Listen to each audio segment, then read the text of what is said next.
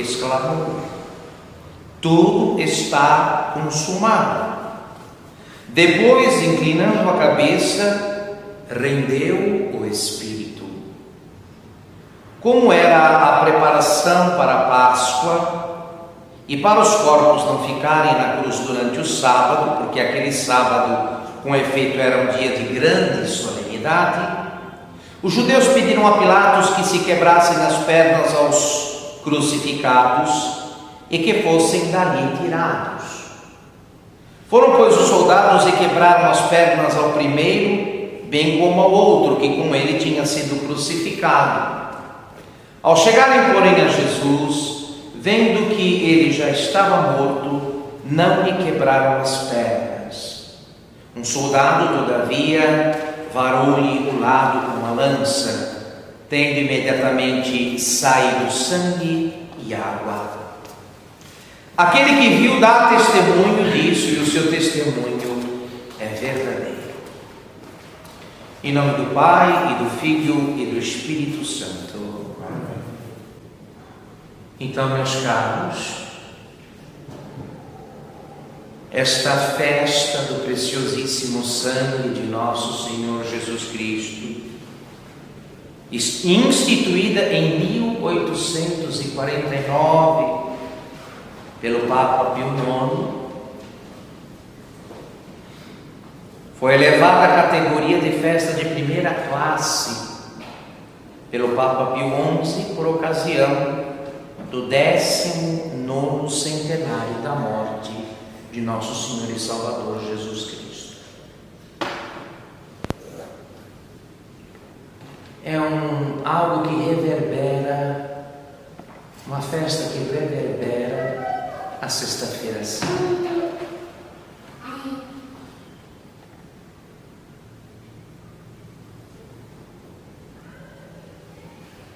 É uma festa que está ligada também à devoção ao Sagrado Coração de Jesus. E hoje é a primeira sexta-feira do mês, mês de julho. Mês este, todo ele dedicado ao preciosíssimo sangue de nosso Senhor Jesus Cristo. Ora, o sangue de Cristo é sua herança mais preciosa e eloquente à sua igreja. O sangue de Jesus é de tal é de tal valor, de tal grandeza que nosso Senhor Jesus Cristo quis que de geração em geração, de geração em geração, pela igreja todos os povos da terra tivessem acesso direto a este sangue precioso.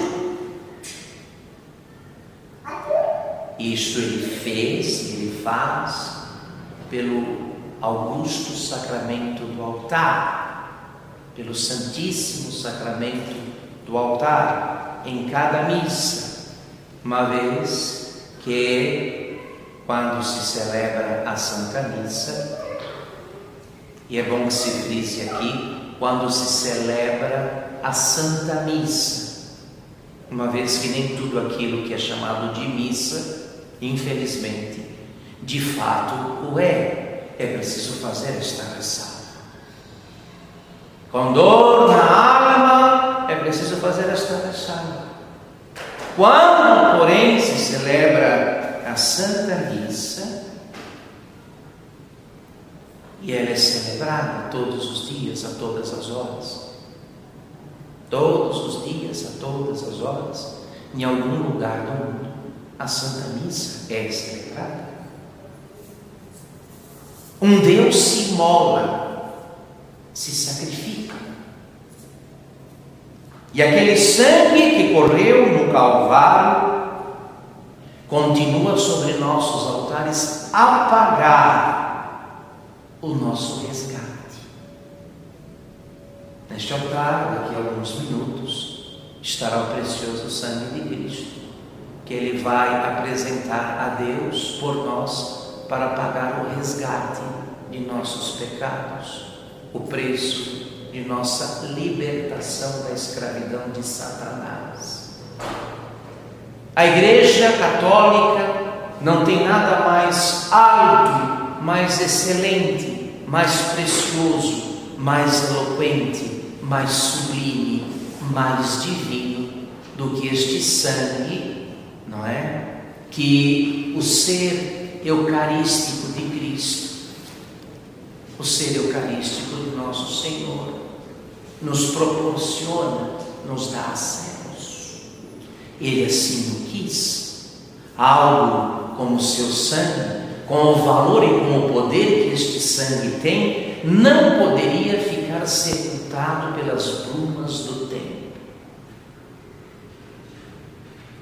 Não poderia ser algo a que, do, a, para o qual se fizesse apenas menção simbólica. Não poderia ser algo restrito aos sermões, aos anúncios, à catequese porque ele foi derramado por todos os homens, uma vez por todas, e portanto poder deveria estar acessível a todos os homens desde então, desde o seu primeiro derramamento.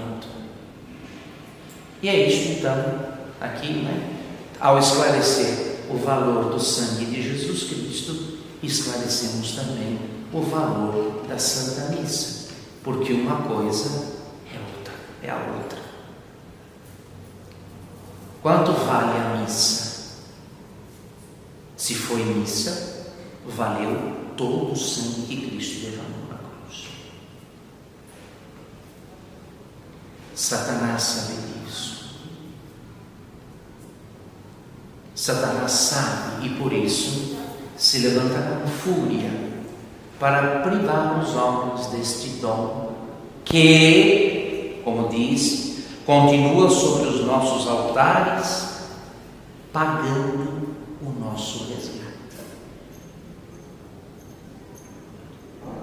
Pagando o nosso resgate.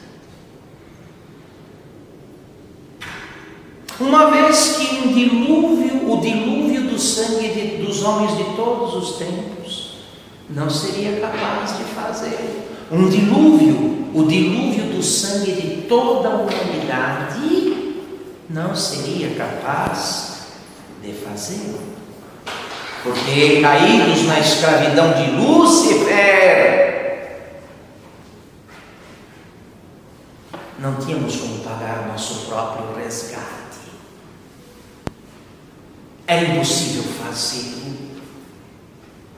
Então, o Verbo eterno, o Verbo de Deus, que nos amou primeiro.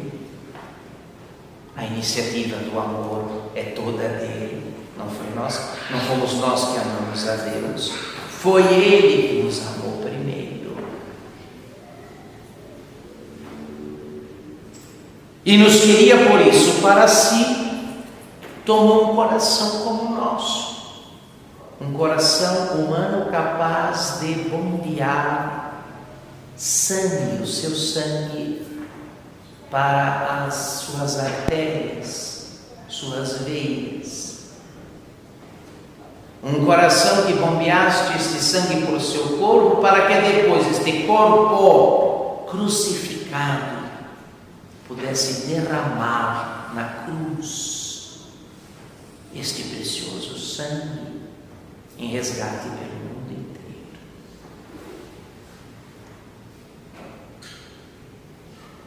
Não, portanto, a nossa redenção não foi operada a preço de ouro ou prata, como diz o apóstolo São Pedro, mas pelo preço do sangue de Cristo, cujo valor é infinito, cujo valor é infinito.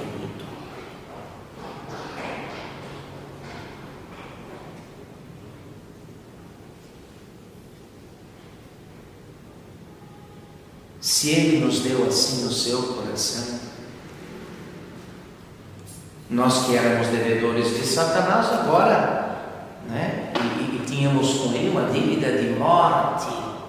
Agora, por causa do coração de Cristo que transpassado fez jorrar sangue e água.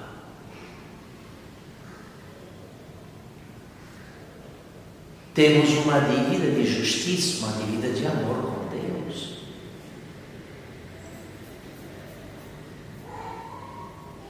O apóstolo São Paulo diz: O amor de Cristo nos constrange. Eu digo aqui: o sangue de Cristo nos constrange, porque não fomos amados por, com palavras, de palavras, mas com o seu precioso sangue. E vejam, não estamos lá muito preocupados em saldar essa dívida de amor. Quem devia a Satanás a própria vida e a liberdade, agora deve a Deus seu primeiro amor, seu maior amor. No entanto, não estamos tocados por isso. Não estamos muito preocupados com esta dívida. Infelizmente, nossas prioridades são outras, não propriamente essa.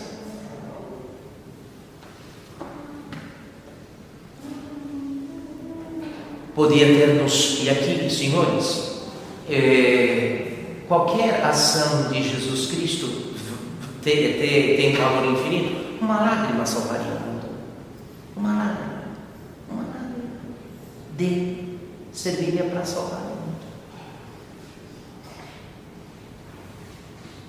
Mas quis que esta salvação fosse operado de modo a não deixar, a não restar a menor dúvida quanto às suas intenções a nosso respeito e quanto ao seu amor invisível a nosso respeito. Portanto, não operou nossa redenção com lágrimas,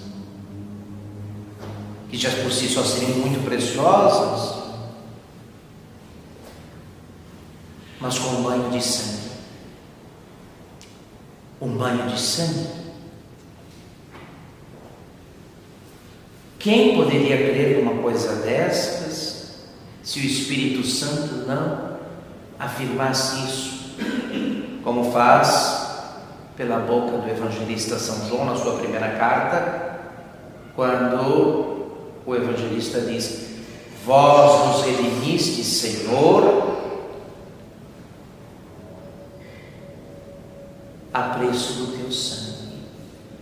Primeira carta de São João, capítulo 1, verso 7.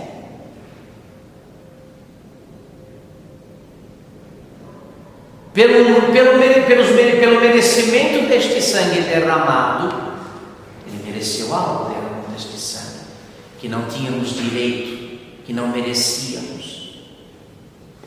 Ele mereceu.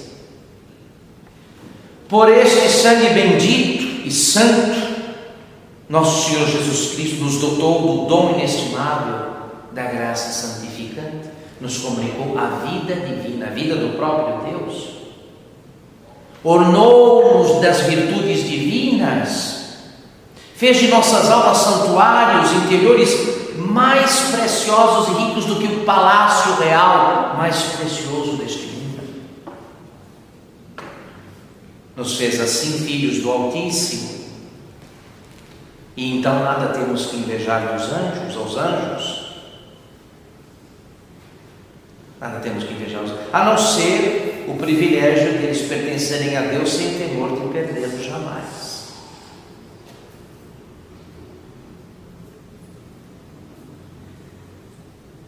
Porque, meu, meu, meus caros irmãos, que viemos aqui para esta igreja, para esta missa que inaugura a vigília desta noite de sexta-feira, primeira sexta, da primeira sexta-feira do mês e da madrugada do primeiro sábado. Se este é sangue, se o argumento de sangue, se o argumento do sangue, se o argumento de sangue não nos converter, o que vai nos converter? resta para Deus fazer? Se o próprio sangue derramado, cuja, cuja virtude celebramos nesta festa de hoje, primeiro de julho, festa do preciosíssimo sangue de nosso Senhor Jesus Cristo. Se este sangue não nos converter, não nos mudar, não nos, conven não nos convencer do amor de Deus, que argumento resta a Deus? Se o argumento do sangue, se o argumento de sangue não logra é, produzir efeito para o nosso caso, nada mais o fará. Nada mais o fará.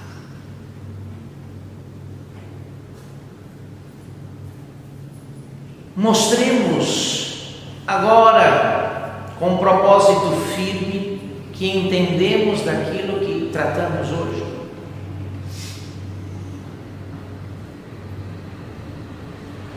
Uma vez que já disse, eu repito, como sempre apelo para este argumento da grande Santa Teresa de Jesus, que amor se paga com amor, já estaria, já estaríamos num bom caminho de correspondência ao que hoje celebramos, se tivéssemos como critério de amor tão somente aquilo que serve para amar a Deus e mais nada.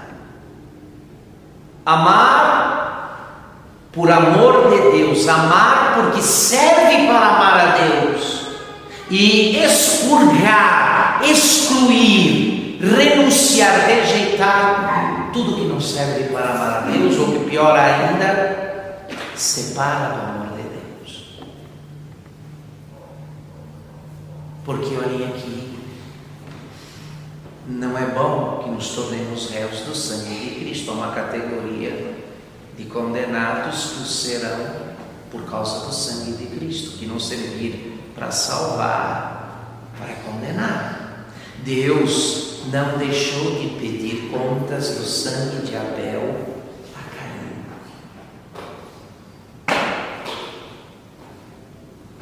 Abel era uma figura de Cristo, protótipo de Cristo no Antigo Testamento.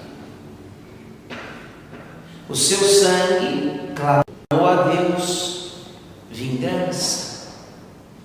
Deus interpelou Caim a respeito do sangue. Caim, o sangue do teu irmão que a terra acaba de beber, clama a mim pedindo vingança. O que fizeste? Se Deus não deixou barato o sangue de um justo não deixará o do sangue do seu próprio filho.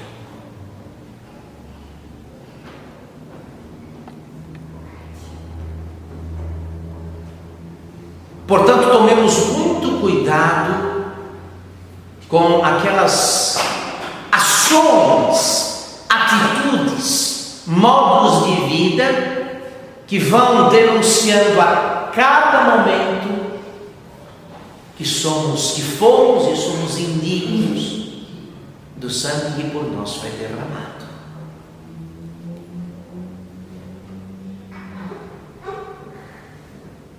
Que aquilo que deveria estar sobre nossas cabeças como um banho de redenção, ao fim e ao cabo, passa para baixo da sola dos nossos sapatos, acaba ficando embaixo dos nossos pés, por causa de nossas negligências, indiferenças e dureza de coração. O que celebramos é muito sério Se trata do motivo pelo qual Deus se encarnou. Decidiu ter um coração de homem para, como homem, amar e morrer. E como Deus dar valor infinito a este amor e a esta morte.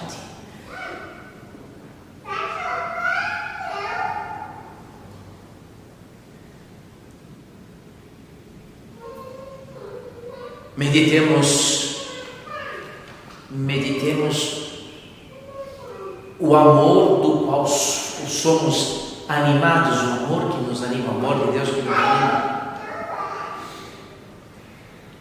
E quais são as nossas responsabilidades diante de um amor como esse?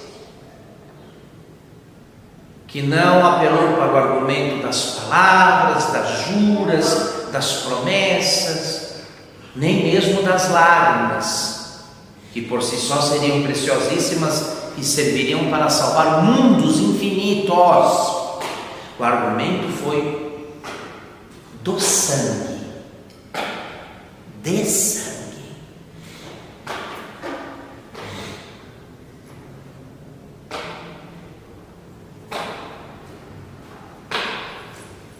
Supliquemos então que no período que estaremos, no qual estaremos aqui, em oração, nestas horas da, da vigília da noite e da madrugada, estas coisas desçam à terra, estas luzes. Né? Afinal de contas, não se acende uma vela, uma lâmpada e se coloca debaixo de uma caixa, do alqueire de uma cama, mas se coloca em cima. Por isso, este candelabro, o candelabro da cruz, foi colocado no alto, no alto do Monte Calvário, para iluminar daí o mundo inteiro. Veja quanto custamos a Deus. E veja quanto Ele custa a nós às vezes muito pouco, muito barato, porque rapidamente é negociado, é leiloado, é barganhado, é trocado, é dado, é abandonado.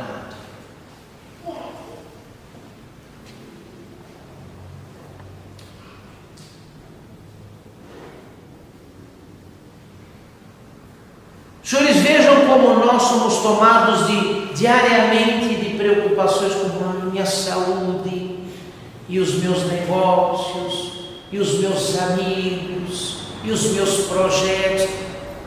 Acordamos e dormimos, acordamos, levantamos e deitamos, tomados por estas preocupações. E, no entanto, o que são estas coisas diante do amor de Deus?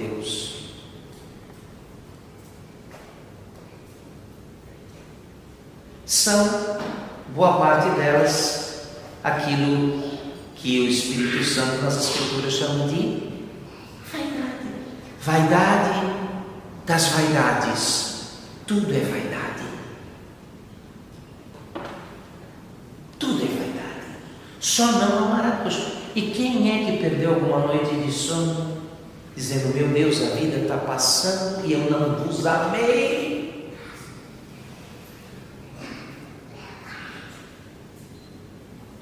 Já começo a trazer em meu corpo, em meu organismo, o esgotamento do tempo, o peso dos anos, e ainda não vos amei. O que estou fazendo?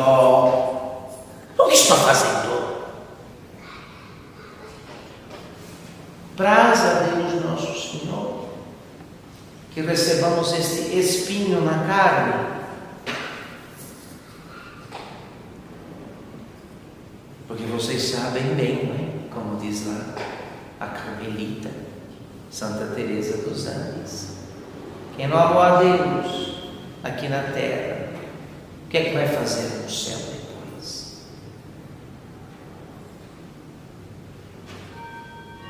Quem não amou a Deus aqui na terra, o que fará no céu depois?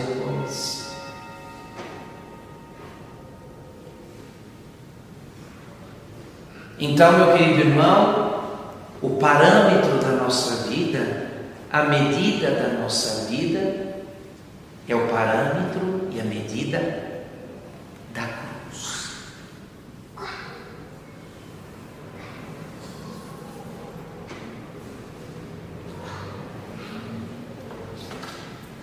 É o parâmetro, a medida da cruz, onde foi vertido o sangue de Jesus.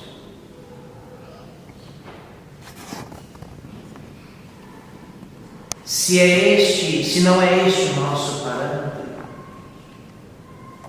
se nós não ponderamos as coisas, não pesamos as coisas segundo o interesse o valor que elas têm diante do sangue de Cristo, por causa do sangue de Cristo, estamos enganados, iludidos e iludindo. Peçamos ao bom Deus esta consciência, porque nós não vamos ter o resto da eternidade para nos decidir, o tempo está passando.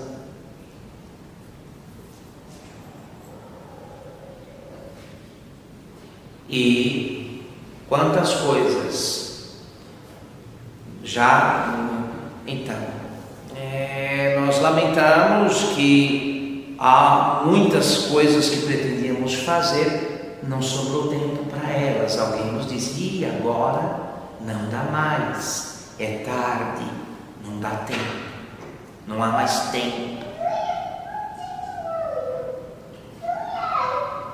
Não é preciso grande raciocínio para recordar que assim, se Deus já se deu conosco algo dessa natureza mais de uma vez. Mas, se isso acontecer com respeito ao amor de Deus e ao valor do sangue de Cristo, que foi o preço que Ele pagou pelo nosso resgate, Sangue este que continua sobre os nossos altares, pagando nossas dívidas.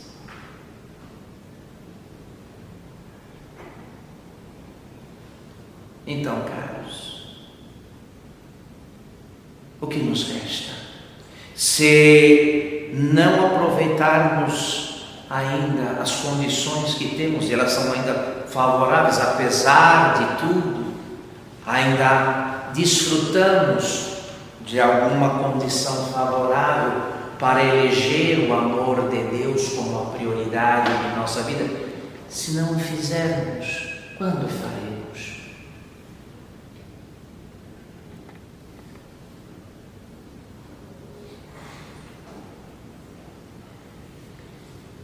Pelas, pelas incontáveis provas que recebemos do amor de Deus manifestado na sua providência, no seu cuidado, na sua atenção particular conosco, particular, no nosso caso, uma atenção que Deus reserva só para os seus melhores amigos, deveríamos estar em outras condições quanto ao amor de Deus. Em condições bem melhores do que aquelas nas quais nos encontramos hoje, no tempo, no tempo presente. Porque não nos decidimos, senhores. O amor de Deus é. Ninguém vai discutir aqui que o amor de Deus não, não tenha as qualidades e não seja essencialmente aquilo que acabamos de anunciar, que Ele é e que Ele tem. Mas não nos decidimos por Ele porque não nos decidimos, não, não decidimos nos amar menos. Ah, como é duro deixar de se amar para amar mais a Deus. E normalmente quando temos que escolher, Deus perde na escolha. Deus é o escolho, o que sobra. Ficamos conosco eu fico comigo mesmo. Comigo mesmo. Supliquemos esta graça neste tempo de oração. Também os que vão nos acompanhar à distância aí, pela transmissão de internet, os de perto os de longe, aqueles aos quais algum dia esta mensagem chegará, não sei. Não, não, não, não há prazo, filhos. Se há algo para o qual não se pode dar prazo, é um apelo de Deus desta natureza. Se não respondermos hoje, não vamos responder depois. Ah, eu vou pensar nisso depois com mais calma, em casa. Olha, não sejamos hipócritas. Se não respondermos agora ou nas próximas horas que vão seguir esta Santa Missa, que seguirá esta Santa Missa Vigília, não vamos responder nunca. Vamos levar as coisas no famoso banho-maria.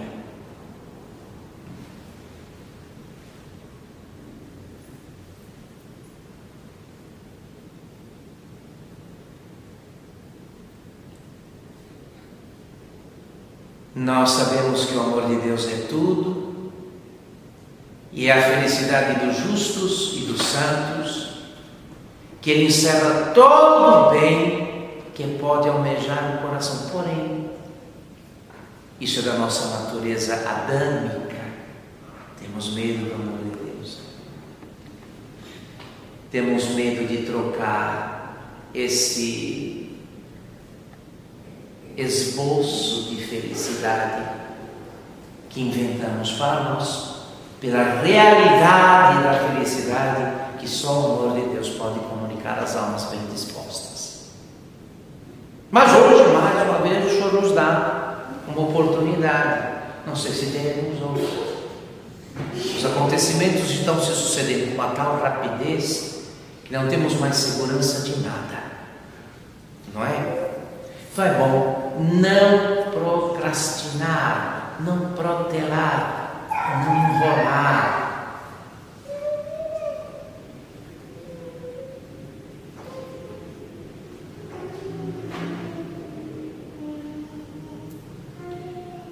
Onde estará você nesse hipotético amanhã?